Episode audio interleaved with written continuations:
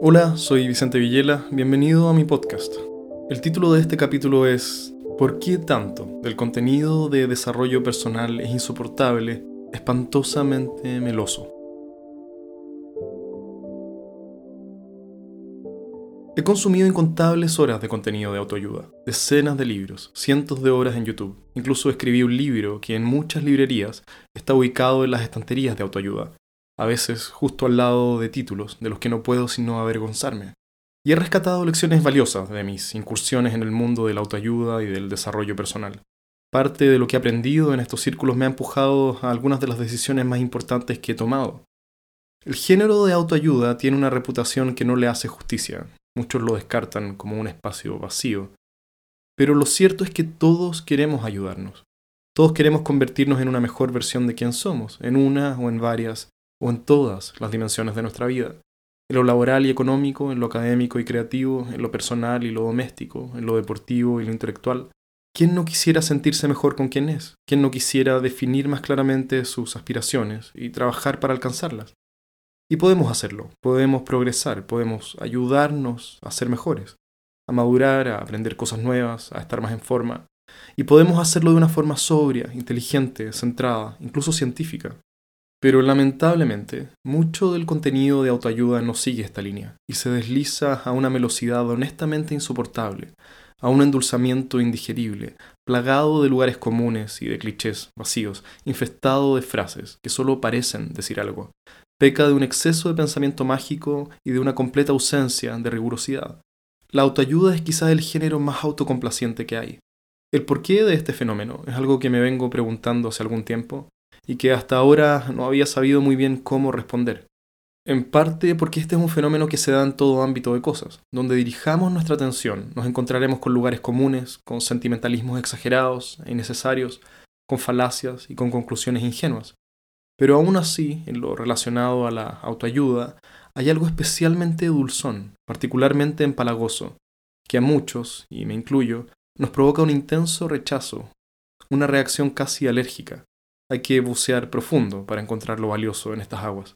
Otra parte del motivo de esto es que la preocupación legítima que todos tenemos por ayudarnos, por autoayudarnos, le digamos así o no, le digamos volvernos competentes o progresar o mejorar, requiere de mucho más que lo que cualquier tipo de contenido puede ofrecer. Y creo que aquí está la clave de esta velocidad, de esta artificialidad, de este acaramelizamiento al que me refiero, en que no existe ninguna concatenación conceptual o audiovisual que pueda mejorar tus circunstancias. No hay ningún contenido allá afuera que pueda hacer el trabajo que tú tienes que hacer. Si quieres ayudarte, el trabajo es necesariamente personal. Es un trabajo de sobria y aburrida disciplina, día tras día. Pero difícilmente venderé libros o cursos online si te digo que lo que necesitas es agachar tu cabeza y ponerte a trabajar. Para vender necesito el completo opuesto, necesito una frase que sea poderosa en sí misma. Tengo que de alguna forma venderte que yo puedo hacer el trabajo por ti, o que solo ver o leer mi contenido es suficiente. Este es el motivo de la sobrecarga de velocidad, de la emocionalidad exagerada. Es una sobrecompensación que aparenta, en la respuesta emocional que genera, hacer algo del trabajo por ti. Y como toda sobrecompensación, exhibe el exagerado opuesto de aquello que carece. Así como una monstruosa camioneta ocupando dos estacionamientos pretende demostrar seguridad y confianza, cuando realmente detrás de las apariencias exhibe una fragilidad extrema, lo mismo ocurre con mensajes simplistas en el mundo de la autoayuda. Están sobrecompensando lo difícil de la realidad. La verdadera autoayuda está en tu esfuerzo individual por pulir algún aspecto de tu existencia, no en lo rimbombante, en lo complaciente, en lo indulgente de alguna frase, video o creencia. La regla que rige al progreso humano, quizás en toda dimensión, es una de ladrillo tras ladrillo, paso tras paso, de hábitos, de repetición, de una lenta construcción, no de un sexy dramatismo ni de una autoindulgencia fácil de tragar. Y hay algo tan condescendiente en recibir este trato por parte de quienes se dedican a la autoayuda, un paternalismo camuflado de amabilidad, que no nos cree capaces de lidiar con la cruda realidad, por eso dibuja un mundo donde solo con desear que algo ocurra, ocurrirá, donde simplemente aceptarte como eres es suficiente, donde puedes relegar tu responsabilidad a los astros o a un juego de cartas, donde tus verdades son la verdad, donde todo es subjetivo, donde con solo desearlo serás feliz, donde todo problema tiene una solución rápida y fácil.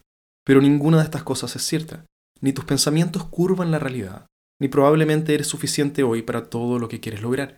Ni todo es subjetivo. Ni leer libros sobre salud te harán sanos, ni sobre finanzas exitoso, ni sobre deportes un atleta, ni simplemente seguir tu pasión es la mejor estrategia. Ahora, es posible autoayudarte, es posible conocerte mejor, puedes aprender a regularte emocionalmente, puedes educarte, puedes ser un mejor oyente, puedes trabajar por armonía en tus relaciones, puedes aprender sobre crianza y sobre espiritualidad, puedes limpiar tu dieta y ordenar tus hábitos. Y puedes hacer todo esto sin creencias infundadas, sin endulzar el mensaje, sin desentenderte de que tendrás que nadar contra la corriente, sin negar que tu momentum te juega en contra, sin esperar que Mercurio se alinee de acuerdo a tu signo zodiacal para confiar en tu intuición lunar. El mundo es difícil, las relaciones se rompen, los negocios fracasan, países entran en guerra, hay noches en que no puedes dormir, días en que nada parece ser sentido, y nadie sabe qué va a pasar mañana. Un meteorito podría acabar con la vida en el planeta. Lo que deberíamos querer no es que alguien maquille nuestras circunstancias y nos diga que todo está bien en una fantasía adolescente ni tampoco necesariamente hacer del mundo un lugar más seguro y blindarte de toda dificultad. Lo que deberías querer es convertirte en alguien capaz de salir al mundo y enfrentar lo que te cuesta, lo que te duele, lo que te impide ser quien quieres ser. Lo que deberías querer es cultivar un carácter capaz de mirar a los ojos a tus circunstancias.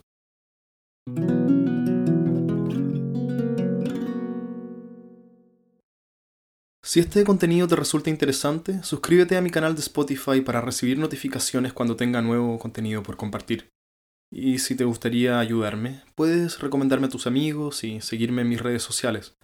Todas las ayudas en difusión serán profundamente agradecidas. Como siempre, gracias por tu tiempo y hasta la próxima.